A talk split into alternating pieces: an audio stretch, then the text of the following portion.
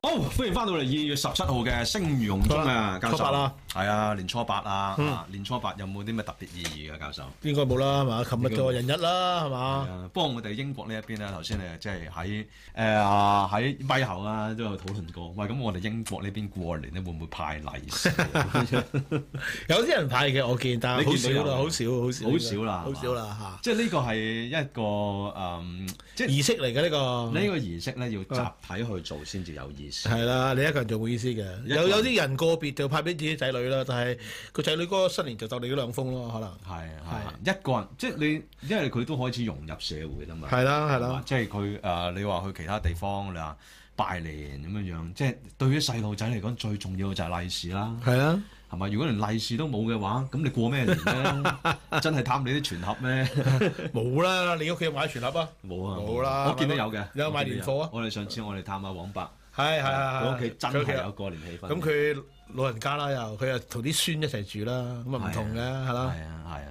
咁啊好啦，嗱就我哋琴日啦，就講過即係一啲唔開心嘅嘢啦，即係你話廿三條啊咁樣樣啦嚇。咁啊，琴日廿三條啦，我哋咪講過嘅，葉劉又好啊，陳國基又嗰啲又好啊，即係阿阿李家超冇喎，冇人反對喎。係啊，自己呃自己嘅啫。今日立法今日通過都得啦，係咪啊？係即啦係爭在未講呢句説話啫，係嘛？咁但係都要做下樣。使乜投票啫嚇？唔使投票啦啊嗯高溫全部咩人大家知㗎啦又。沒有人反，又沒有人反對。啊啊啊！ 嗯沒有，沒有，反對得出嚟啊！啊沒有啊，通過 係咪就咁樣咯？唉，呢個人大行都係禮如咁行禮如儀啊嘛，呢啲叫做咪就係咯嗱啊，即係你我我哋，所以我哋話呢啲係自欺欺人。自己呃自己嗱啊，，自你以為好威咩？你同人講，即係我我就係嚴重地認為，我懷疑而家啲政府官員有冇自知之明？其實都唔需唔需要講啦。其實真係冇乜自知之明嘅。你因為好簡單啫，即係如果你佢你見到啲官員嚇喺鏡頭面前講兩句説話，如果好威嘅，冇人反對。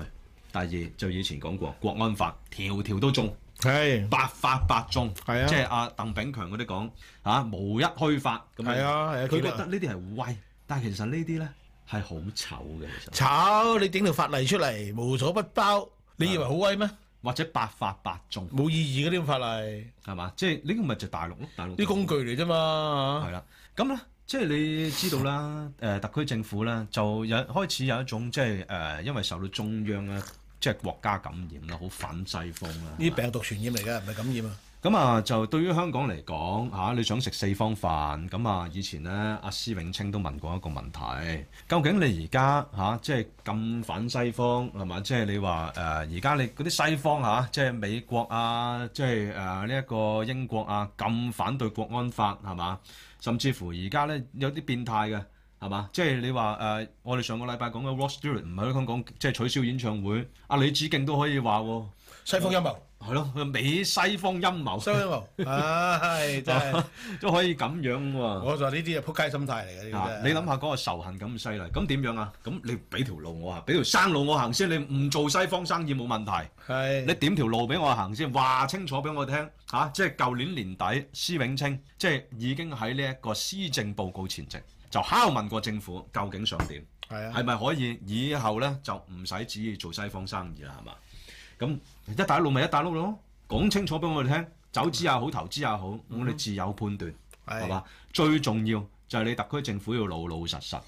咁好啦，而家咧就咧，即係你你你想做中東生意啊嘛？咁即係之後政誒、呃即係你見到啦，施政報告成日喺度講中東啦，係咪？啊伊斯蘭金融啊，講咗好多年啦嚇，有講家族辦公室啦係啊，嚇啊，即係其實尤其係喺自己呃自己嘅真係，唉呢個自己呃自己，當然啦。係啊，咁啊，除除此之外啦，即係你你想做人哋睺唔睺你啦？個問題就係、即係呢啲叫咧講俗啲咯，啊佢叫熱面啊貼上個冷屁股，啊，你真係同握手。你去人哋服度訪問，你講呢啲嘢，人哋梗係哦，梗係梗係梗係客氣咁應咁耍你㗎啦。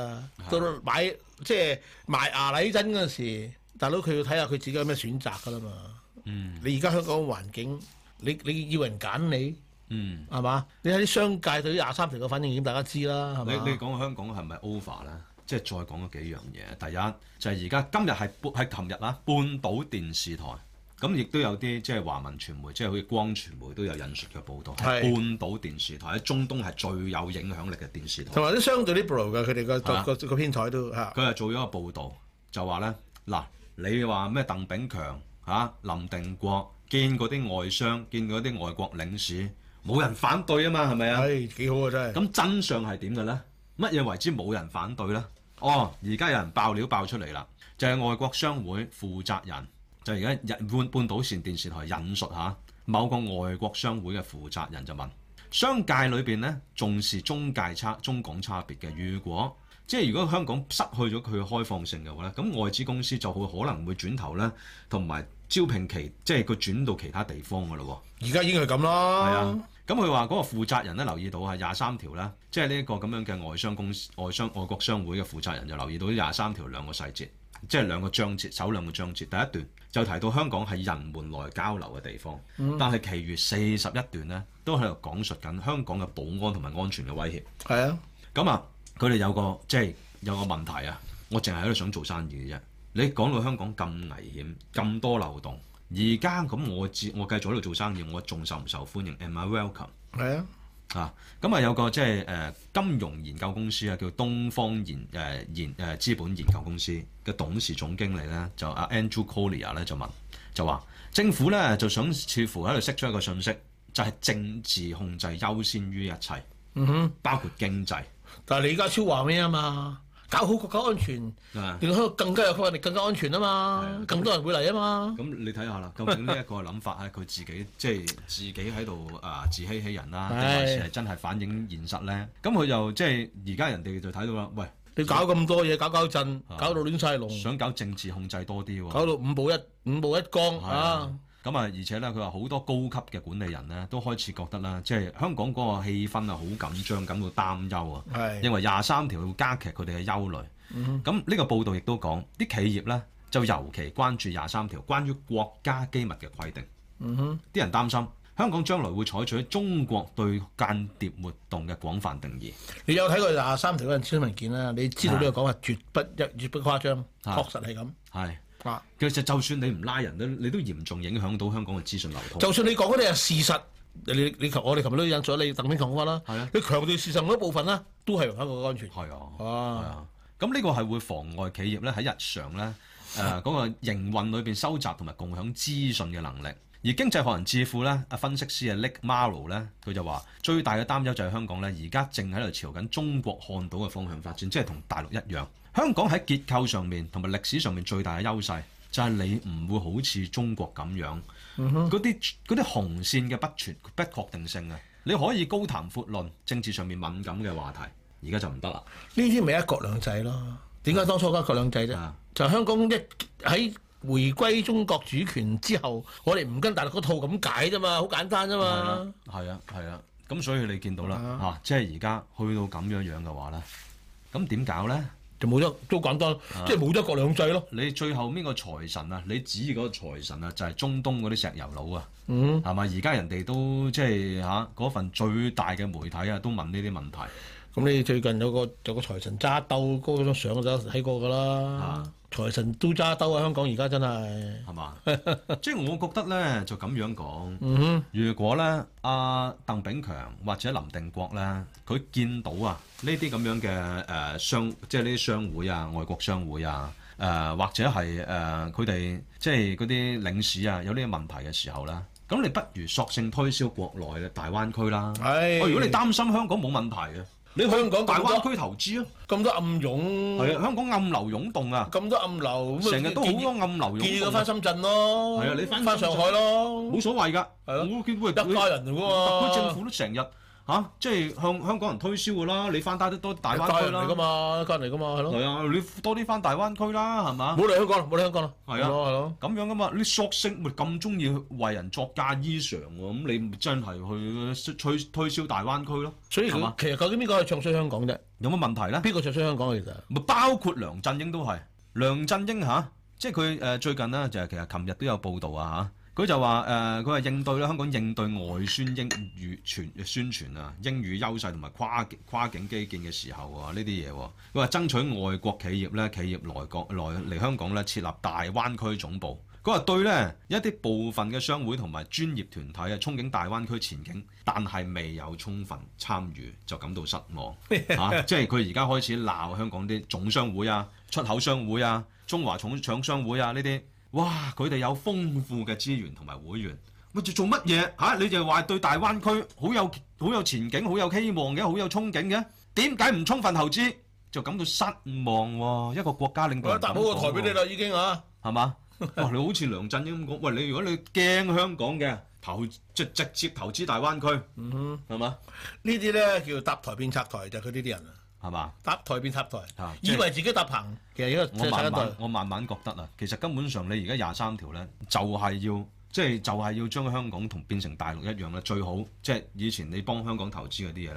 索性投資去大灣區啊，咩啊其他地方啊，啊即係之前啦，我哋見到啊，阿邊個啊，阿袁黎昌就問呢個問題，開始有個方向啦，大陸想繞過香港，咁你一向都要過香港嘅，有啲嘢。係啊啊！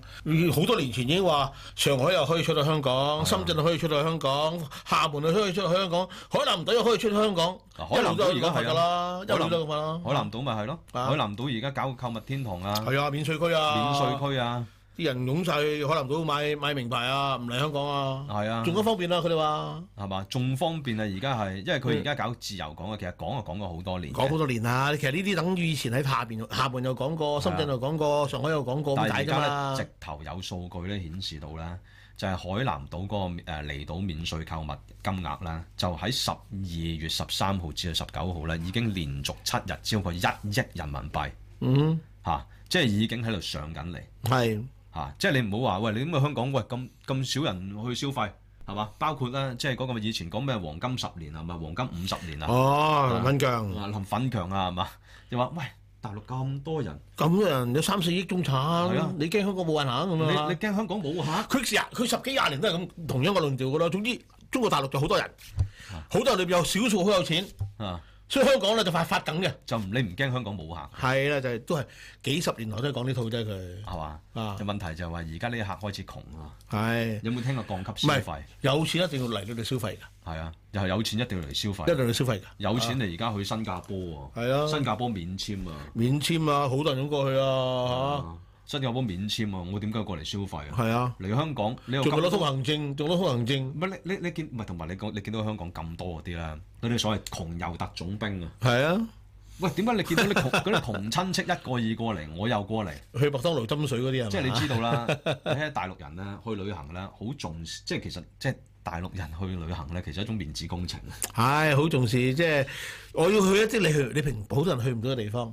我嘛哋超人高人一即係等咁㗎嘛，我講啊嘛。哋即係如果你話啲窮親戚又去香港又特做特種兵，你又話你你中產你話去香港，啲人就以為你做窮遊特種兵，係啊就覺得你 cheap 㗎啦嘛，係嘛？係啊，即係你去新加坡咧，你好少會做窮遊特種兵，你首先要搭飛機。你係啊，你一定要租酒店，你喺香港你又有零團費，俾人哋覺得你零團費，俾人哋話你 cheap 啊！係啊，即係你大陸咧，即係你中產階級好中意攀比嘅，其實係係，係嘛？你如果你話你去特香港別大陸人添啦，最中意攀比㗎啦，係啊，咁所以你冇得面威子都緊要㗎啦，嘛就唔會嚟。尤其你呢啲小紅書一講到香港就係窮遊特種兵，哇，小紅書幾多呢啲即係攻略啊，真係啊，係嘛？去打機咁啊，即係嗯唔淨止窮遊特種兵，你遊都算啦，唉即係你使少啲錢啫。又而家係講就攻略，直直情平價又講攻略。唔唔唔係唔係落嚟使錢之餘咧，甚至落嚟揾錢啊揾着嘛。數，嗰啲假財神扮啊，報扮下扮下舞龍舞獅啊，嗰真係啊啲人形醒獅啊嘛。人形醒獅啊，財神揸兜啊，呢啲啊，真係啊，即係香港奇景啊，呢啲。你而家你就係見到咁樣啦。係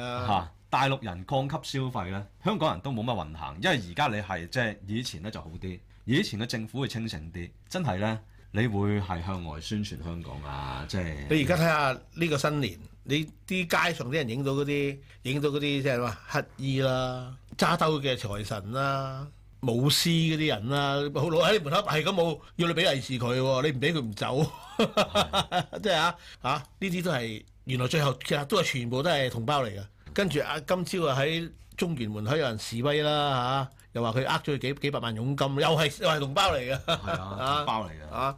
嗱咁事實上即咧，係啊香港人唔可以同唔可以示威，同胞可以示威嚟㗎。嗯即係你而家你咪見到啦，嗱你由香港又好，去到大陸都好，即係你見到所謂咩叫做係風景這邊獨好，係係咪即係風景這邊獨好咧？唔好講啦，我費事同你講啦，你就係睇翻個市面有幾獨好啊？嗯哼，係嘛？根本你香港人好多，我我我所知好多香港人根本都唔會唔會理你政府講乜，我好簡單啫嘛。我今日冇心唔唔打算回應你任何政府嘅呼籲，你個影影波波我唔去影，影個黑我唔去影啊啊！我就總之儲就儲夠錢，我就去日本兜個圈。嗯，啊，平日就上去深圳兜個圈，起碼唔使受你氣，即係咁嘅心咁嘅心態相當之多。啊，咁啊就你而家你見到就係咁樣啦嚇、你去香港就好想搞起個市面，但係另一方面咧，國安加辣，嗯，啊做一個二元社會係嘛？係咁但係唔 work 嘅，咁樣樣係。趕下咁啊！你而家你問題就係話嚟得香港嗰啲咧，你就算做城市經濟咧，你吸引唔到嗰啲最高消費嗰啲人。你話講啊你整個波波喺度啊，整個黑同紅色紅色心俾人嚟影相，呢啊啲嘢邊個唔做得啫？啊！使乜嚟香港一定？嗱，最重要 咧，即係你你而家你你搞幾多盛事，你最重要你個你國家有冇人，即係啲人有冇錢啊嘛？最重要係咪有冇錢啊嘛？都唔係呢個問題。你你你你所謂城市成唔成得起先？啊，你啲咩城市啫？吉魚蛋叫城市啊？係啊，整個波波影影相叫城市啊？整幾粒菩提子喺度就叫城市啊？即係你嗱黐你線你嘅你要搞都算啦，你搞得認唔認真先係咯，係嘛？跟住 hea 住做根本就係、你覺得而家香港最大問題，或者你唯一希望就係谷大個消費，谷大個內需，但你又做得 hea 嗰下衰啊嘛？係啊，係咪啊？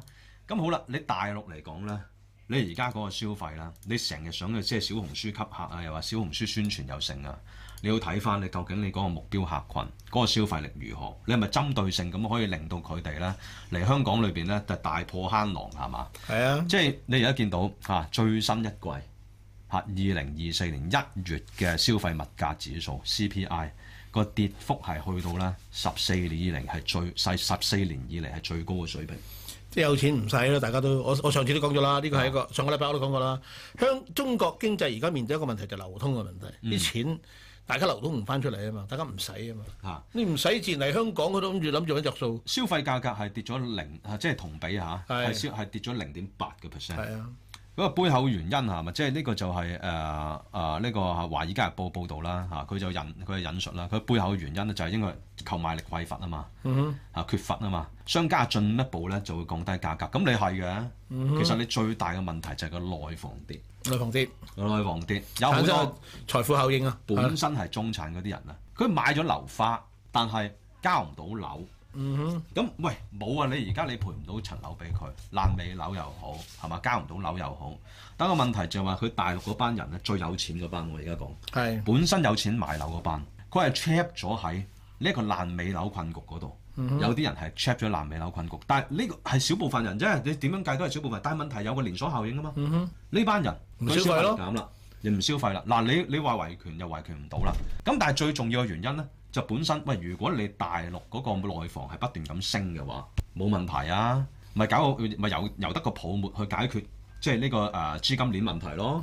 有問題嗯但係你你呢個呢個泡沫就要有流通性高，同埋你有不斷有資金入先至可以撐到。而家兩個兩個因素死晒啊嘛，而係家啊嚇，咁你然之後你仲要喎，大陸嘅三頭馬車外貿其實外好貿重視外貿，好依賴外貿。你而家係啲人係不斷抽單喎，係啊，係嘛？即係我哋之前節目都講過，你而家呢，中國你作為新興市場嚟講呢，好多 i banker 都講嗱，中國呢，其實開始同其他嘅一啲 emerging economy 呢，即係嗰啲新興市場呢，就開始呢，開始劃分出嚟啦。你事實上呢個咧，好早已經有，即係中國早幾年抗疫之前，仲係比較好景嗰陣時咧，已經好多人已經外特外商咧已經講噶啦。嗯，你中國嗰啲咩五保一金啊嗰啲啦，佢已經令到個勞動成本咧其實唔係特別低噶啦。係不過你有個好處就係你始終勞動力充裕啦，係嘛？同埋好多時慣性嘅問題啦，好多外商已經投資咗喺中國 set up 曬啲 production line，咁你唔通喐啲咪搬咩？係嘛？所以個慣性問題，你幾佢總之佢揾到錢，有個 margin 喺度，咁咪做咯。但係而家你唔係啊嘛，而家你破壞晒呢啲體制啊嘛。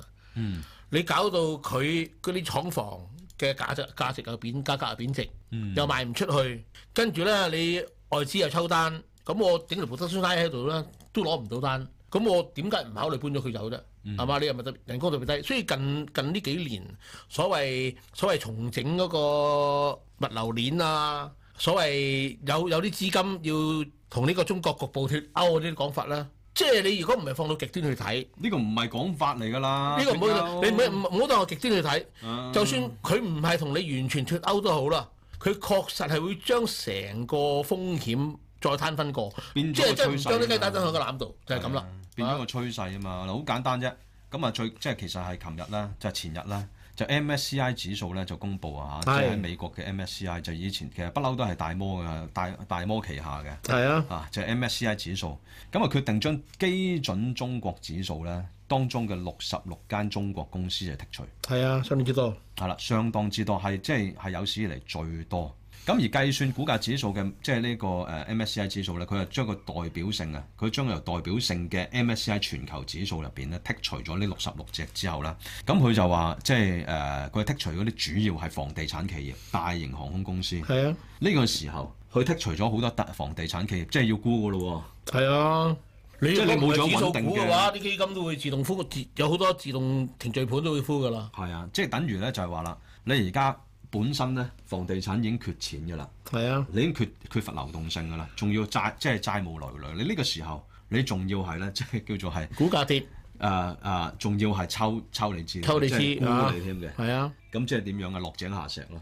咁咁你你又個講呢個時候，你你隨住呢個地產泡沫爆破，咁多間企地產發展商出事，就算佢唔剔除你喺嗰個 MSCI 裏邊啊，其實都會跌㗎啦，都係啊你嗰個融資能力都係降低緊㗎啦。咁人哋要對自己嘅投投資者負責係嘅。啊，係啊，事實同係啊係啊嚇，你唔係話好似美唔唔係好似中國咁唔准抽膽，或者取消你個咁取消你個制，大陸可以唔俾你呼，， 大陸可以大陸可以國安入市啊嘛，係啊唔係即佢係哋國安介入，唔係所以入市唔俾你呼啊！你個撳掣撳唔到啊，有啲人話。暴力救市啊嘛，就係咁解啊係啊係嘛啊，即係搞到啲人破產啊嘛，即係你撳跳即係樓撳添啊佢唔講緊就撳唔一個到沽啊，因為你撳一沽，你一一撳沽盤嘅話咧，你去賣，你就等於係惡意係啊嘛？唉，真係係敵意敵意出敵意出貨。嚇！你有咩目的 先係嘛？呢個即係呢個正正如廿三條啊嘛。你嗱，即係你呢個買賣係自由嘅，但你目的係咩先？呢個要揾蘇慧德嚟解釋係啊，啦即。係係咪你可以自己講先？我講你信唔信 先？我講你唔信嘅，然之後蘇慧德同我講，你根本就係惡意你目標就咁樣，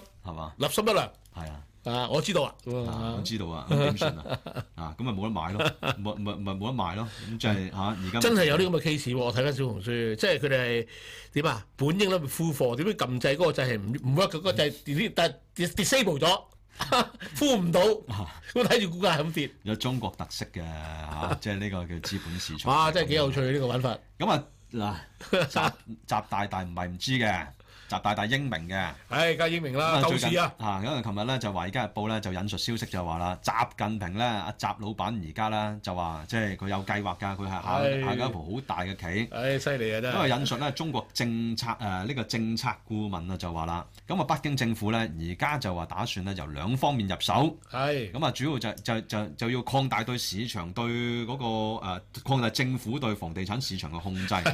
第一就要由國家收購市場上面陷入財困嘅啲房地產項唔使驚，啊係啊阿爺救你。嗱邊個衰我買邊個。係真係嘛犀利啦！呢即個救係呢啲救市 真係犀利啊！邊真係個邊個撈唔掂嘅話，我救邊個。世界咁啊，由政府改建為住 宅啊，就會誒、呃就會改建啦嚇、就係將佢出租或者出售咁樣樣。嗱，呢個有個問題，啊，即係呢個就係我哋成日講嘅佢有道德風險嘅問題。係啦，就係啦，即係所謂道德風邊險，邊個邊個承擔啊？真係啊即係道德風險嘅意思咧，就唔係話誒，即係你有後果㗎。係啊你，對個成個市場生態會有後果㗎。即係話你係掌你嗱，你如果你撈得唔掂嘅話，咁你反而有政府救，咁不如我撈得唔掂。係啊，就係咁咯嚇嗱，啊！你係獎勵一啲，獎勵一啲唔負責嘅行為，撈得財困啲人，哇！咁你咁你多啲虧空公 款，係嘛？即係多啲咧就誒攞嚟咧就誒虧空公款啦不。過我覺得呢種道德風險咧，喺中國大陸長期都存在㗎啦，唔同程度存在㗎啦，知係咁所以咪就唔活躍咯係啦，嚇。啊所以咧，即係你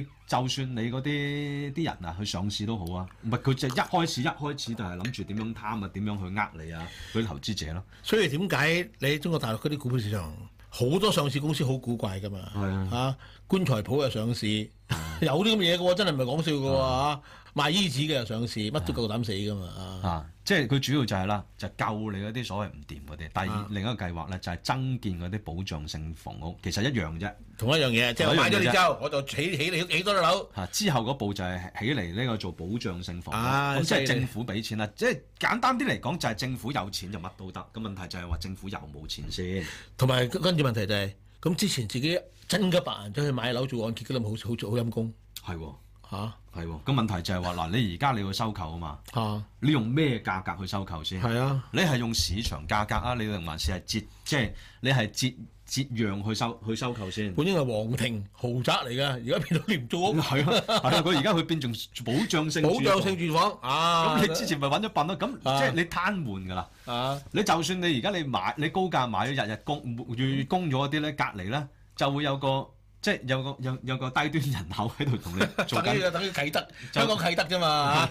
明明話 CVS 轉過去啊，中中即係中環搬咗過去嘅，而嗯家變咗喺過渡性住宅喎，嗰班業主真係陰公嘅真啊就係。變咗變咗咩啦？就變咗變咗你鄰居啊！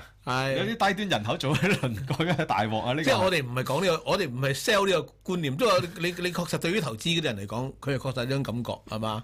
啊，明明係豪宅嚟嘅，就變咗皇庭廉租公廉租屋咁樣唔啊。係，所以你而家都見到嚇，即係誒嗰啲 banker 咪同你鬥快 咯。喂，你見到你咁癲，唉、你係算啦 出，出俾你，出俾你我買 埋，出俾買你你買俾你貴，所以我而家就剔除係咪沽咗佢， 大佬你咁樣已經冇得 玩啦，係唉，出俾係嘛？你。你你國家玩晒就玩，俾翻你玩係嘛？而家而家大陸嘅問題唔係話唔係話唔夠樓啊嘛，我都講過好多次啦。大陸最高峰有超過十萬嗰啲間發展商，大大細細都有。大陸嗰個官方嘅數字話俾我聽，其實而家全國適合仲適合居住嘅住宅單位有六萬六億幾個， 係十四億人口六億幾個單位，其實好明顯就唔係唔夠樓嘅問題。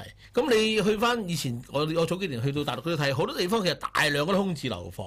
係 咁問題唔係唔夠單位，我諗起當年施永青講嗰句啊嘛，中國大陸啊，地大物博啊咁講啊，上次咁個地方咁大，你唔好博啊咁意思噶嘛。 啊，到到後來房市咧蓬勃，佢係走去玩另一份喎，結果俾人拖十億啊啊拖十億啊，呢個好好笑呢個。咁啊咁問題就係話咧，我哋即係你做政府啦，你哪怕你係要放風俾市場啦。你放風俾華爾街日報啊，你係要好慎言嘅，因為其實你意味住咧有一個好深刻嘅影響嘅，你對市場釋放嗰個信息，即係我不我過相講信講拋開講啊，你政治人物咧而家就唔使負責嘅啊。咁等我啊琴日講到葉劉淑儀鬧完美斯話唔俾個入境，第二日就話我我發泄啫嘛，咁就一樣道理啫嘛啊啊。即係你估你係小學 雞咩？真係，即係佢真係當咗自己小學雞啦。咁你聽日冇所謂啦啊特咁明咁去講下，我之前嗰個講法講下之講下嘛啫，哎你又認真啊咁嬲啊，咪攞翻啦。啊！咁即係嗱，因為咧佢入邊個報導啊，仲要咁講嘅，佢有詳細計劃嘅。啊，佢就話啦，即係呢個就係誒啊，即係舊年十二月召開嘅中央中工作經濟會議啊，已經將房地產發展新模式咧，即係係呢個房地產發展新模式嚟嘅。呢係個係啊，即係習近平復興社會主義，係啊，擴大政府對市場嘅控制嘅做法一致嘅。重掌房地而產且係實現我再一再重申嘅共同富裕目標。咁你 OK 啊？ 係啊，嗱，講最十重要清晰啫。嗱，你既然你係共同富裕嘅話，咁由得你富裕。十年前佢都講咗㗎啦，房係呢個係住即嘅，係我哋炒嘅。所以你 MSCI 咪還富翻俾你中國人咯。嗱，你話你共同富裕，哎呀，我唔同你爭啦，哎呀，沽晒俾你啦。唔係，其實呢個大好消息嚟你由得你共同富喎。裕而家據講話要達到呢個目的咧，政府一年要斥資二萬億喎，係大把錢喎，真係啦，係啦，入係邊講啦，啊佢呢篇報道就係話啦，呢個計劃咧可能要幾年嘅，啊每年需要咧投資二萬億。嚇咁啊，呢個成個計劃咧總計咧係要十萬億人入十萬億人民幣係係嘛，啊先至可以成事嘅。咁啊，目前中國嘅地方咧已經背負巨額債務啦。喂，係唔係會出手主動去即係去承擔呢啲費用咧？就未知之數。我諗可能就係揾香港笨啦，錢會繼續嚟，喺香港 又發錢債會繼啦續係嘛嚟。。嚇，即係或者你叫香港嚇，即係喂香港咁多外匯儲備，係咪時候呢個時候去買港股？咁佢佢而家咪就係變成港股咁啊嘅幾俾你買啦唉，係咪唔知啦？總之我就即係好奇怪，一年二萬億，嚇。你你我都好難想象而家正中央政府政府可以隨時揞二萬億出嚟去托市，係嘛？仲要連續托托幾年啊啊，托十要揾十萬億出嚟。啊！不過呢個《華爾街日報》咧，收風還收風嚇，佢亦都引述啲專家咧話啦，呢、個政策咧，即係呢個政策係目標矛盾，又充滿複雜性，所以咧係難以實施嘅。我諗翻轉頭，老實講啊，温家寶喺二零零七年嗰陣時都講啊，佢話希望咧嗰陣時佢已經就到到任期嘅第二任啦。佢話要喺未來十年咧，誒、呢、個即係平抑呢個房價問題，防止呢個地產地產地產滑坡咧。未來十年咧就起三千萬個廉租房咁樣啊，解決人民住嘅住屋嘅問題咁樣。最後到頭到頭嚟，温家寶最後落任之後，咪無聲無息。啊，唔係你你見到其實成篇報道嚇，啊佢係收風收翻嚟嘅，但係佢又話細節冇，咁但係放咗風俾你聽。嗱，你如果你放風嘅話咧，你放係一個咁惡劣嘅信號，你話要共同富裕咧，喺你喺你未實行到呢個計劃之前咧。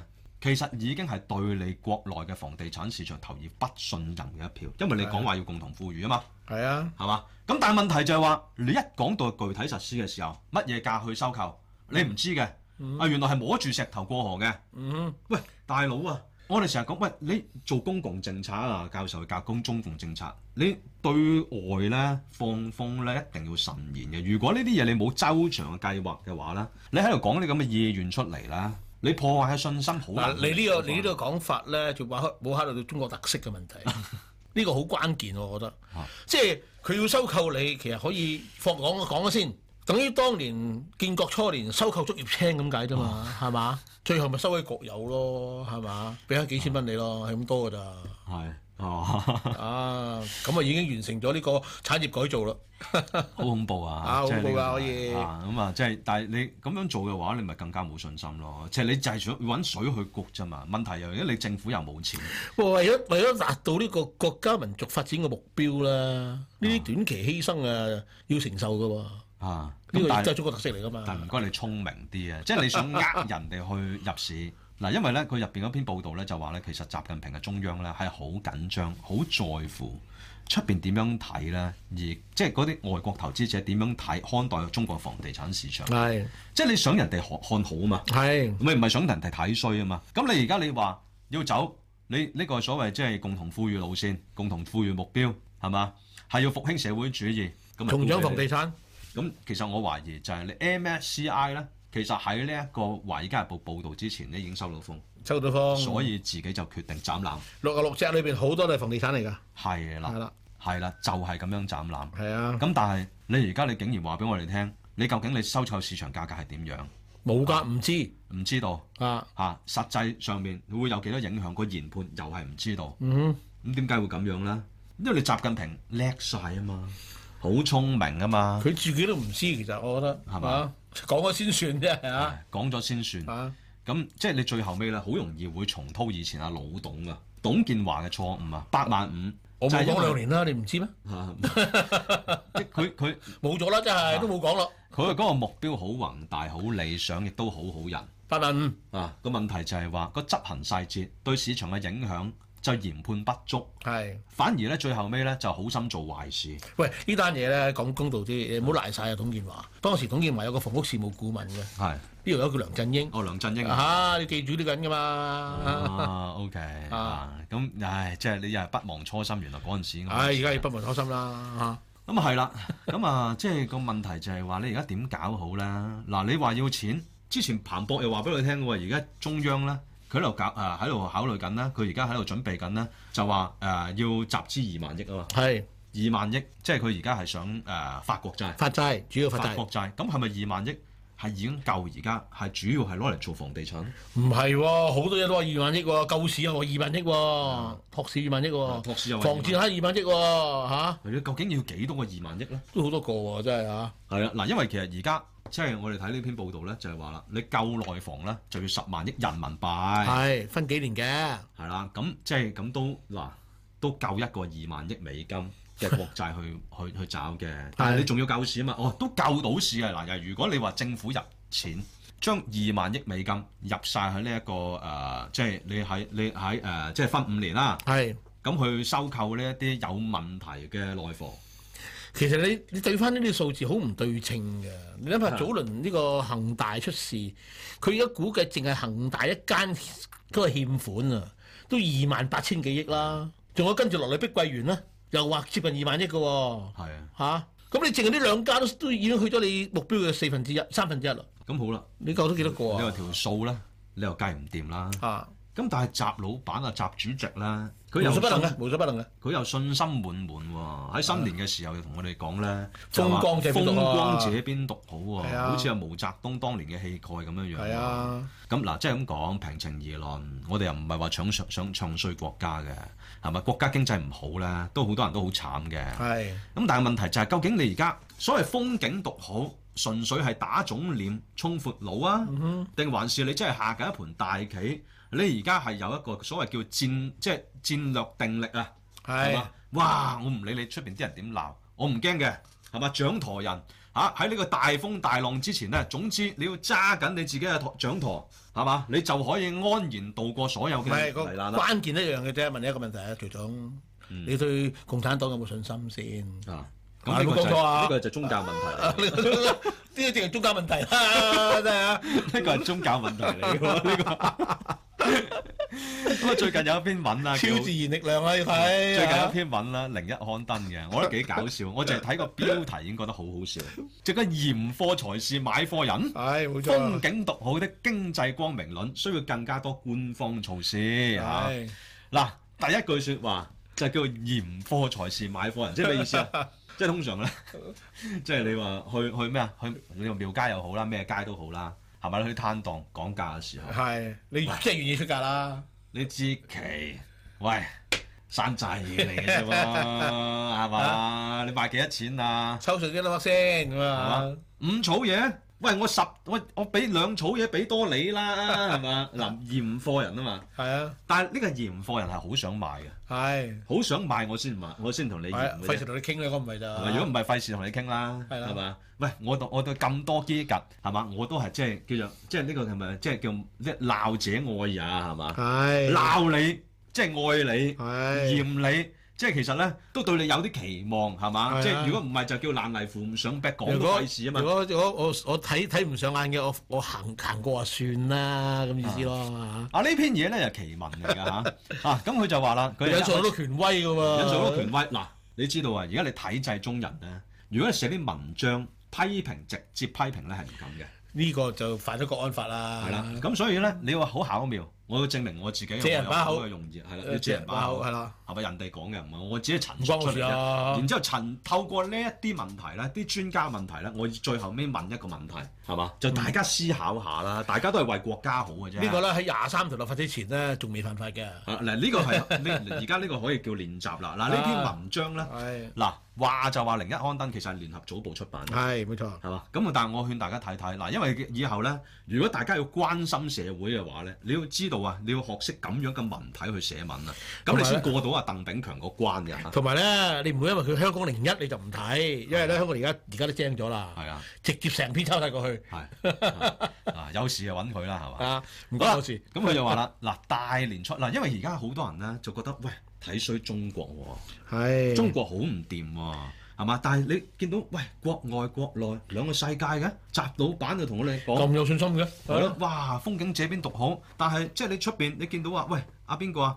誒、羅奇啊、克魯曼啊，講到大陸好唔掂喎。克魯曼講就長期唱衰香中國嘅係喎，真 係啊，咁嗯佢一開始佢引述一個政要啊，就係新加坡總統係啊，尚達曼啊，係 嘛？真係咁啊，佢話出席一個新春團拜活動咧，佢提出個觀點就係話啦，睇中國咧唔可以淨係睇佢問題要睇啲優勢。嚇、啊即係要睇下，即係嗱，佢要嗱中國仲有啲根本性嘅優勢，係冇錯啊雖然好多挑戰喺前面，係啊，啊嗰啲叫挑戰啫，係啊，啊好好正能量 啊，係嘛？就唔會講問題嘅嗱，你用係詞要講要好正能量啊嚇。係嗱，嗰啲咩房地產市場問題啊、地方債啊、嚇嗰啲消費者市誒情緒低迷、通縮啊呢啲養老金啊、社保啊、體系憲法哇，真係爆咗啲問題出嚟喎，佢都係啊，咁 呢啲我哋知道嘅，呢啲挑戰唔係問題，係嘛？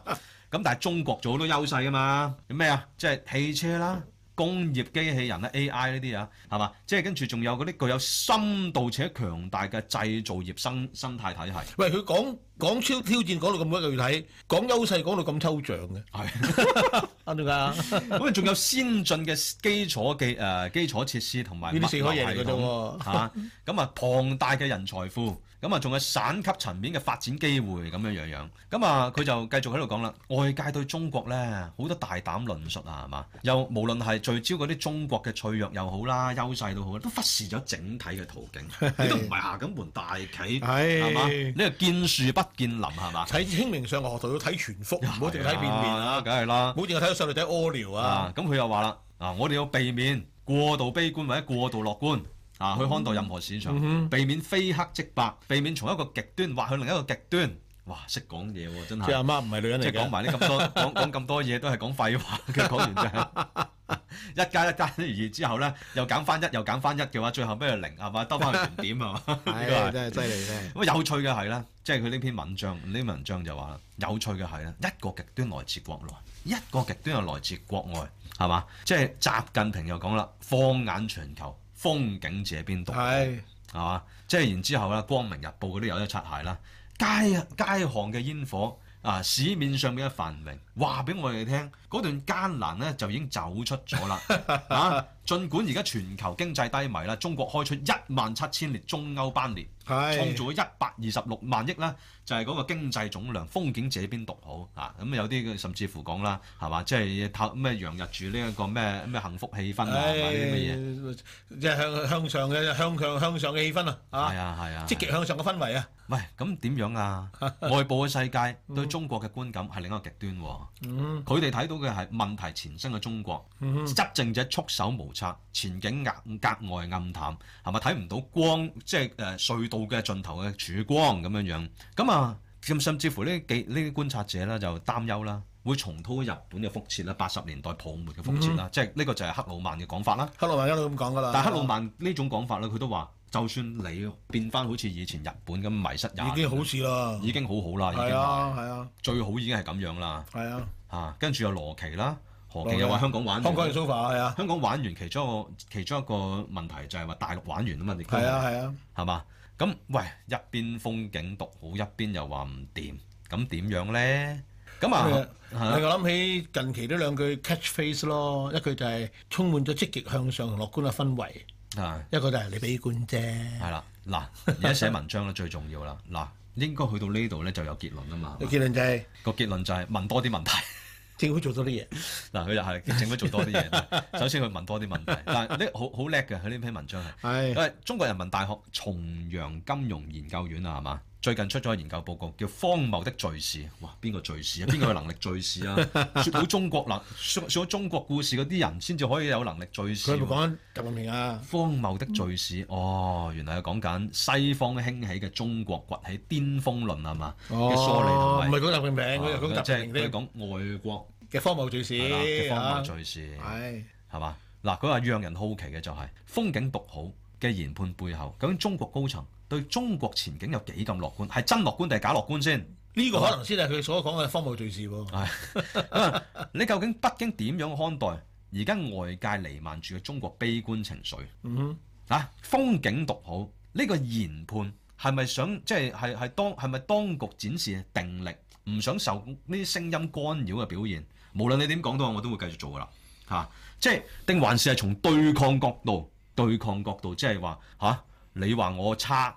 我就話我自己好，純粹鬥氣。咁呢啲呢啲聲音咪廢話嚟嘅。哼，即係所以我覺得最終我睇翻個題目咯，個文章嘅題目第二句就係風景獨好嘅經濟光明論需要更多官方 措施，即係話你做多啲嘢淨係講冇用㗎，你做嘢係啦啦你咁解做啫俾我嘛，哋睇呢個先係關鍵。所以成篇文最關鍵睇個題目，我覺係得啊，最緊要睇個題目係嘛？即係話你講冇用㗎，做嘢啦咁嘅意思啊咯佢。跟住最後尾一句，呢啲問題咧有好多問題啊！呢啲問題唔係靠輿論戰可以解決 嘅，即係唔係靠噏可以搞掂即嘅。係個題目咯，都係啊眼。下擔憂中國經濟嘅人咧，出發點咧都唔係話想干擾香港中國嘅發展嘅，佢哋好多都係中國嘅投資者，啊即係呢個呢個呢個買貨人啦，係嘛？係咁啊，不僅不可能咧，就係從唱衰中國裏面得到好處，甚至乎喺個人生意、投資、職業上面都同中國有關嘅。係，即係簡單簡單嗰陣，我都想買去驗貨㗎，你俾啲貨我睇先啦，咁咯。啊，係啊，啊咁即係其實等於啫嘛。你話 MSCI 咁樣樣一次過剔除咗六十六間，係但係其實佢如果你講成分嚟計嘅話咧，嚇、嚇，即係新興市場成分嚟計嘅話咧，佢就算剔除咗六十六間中國股票都好，其實中國中概股咧都係佔咗呢個新興市場指數嘅廿廿二四點八，係啊，廿幾 percent 㗎，依然係最大。而當然呢啲錢咧可能會流晒去印度度嗱，因為此消彼長嘅。印度喺呢、個呢、個呢呢呢，與此同時咧，印度嘅股票嘅權重咧，而家係升咗零點三四個 percent，少十幾啊，好似係增加到十八點一係啊係啊，嗱，咁即係而家之後未發生嘅，就係、話你誒、呃剔除咗六十六之後，係咪買晒印度咧？嗱，呢種此消彼長係嗰個勢嚟嘅，係係啦。嗱，所謂嘅買貨，即係即係驗貨，現貨財是買貨啊才是人，買貨人。其實呢個驗貨嘅人咧，佢唔係話就係同你 bargain 咁簡單，佢用行動話俾你聽，我已經放緊你。而且老實講，我唔係淨係驗呢啲貨㗎， 係啊，呢個市場仲有好多貨俾我驗緊咁解咯，係啊，咁樣樣咯。做嘢啦咁咯。即係你可能會喺度即係氹緊自己啊！呢句説話係，唉，喺你話度。風光借邊度好？你做嘢先啦，咁意思咯。喺度喺度喺度挑三剔四嗰啲人，都係想買平嘢啫。啊你講個價俾我聽，係嘛？而家唔係價錢問題，有啲嘢咧就係走咗好難翻嚟嘅。其實係尤其你開廠嗰啲人，啊！呢篇文係棉裏藏針啦，總之就係啊咁好啦，我哋今日嘅時間差唔多啦，好啦，咁先啦，下個禮拜翻嚟再見，拜拜。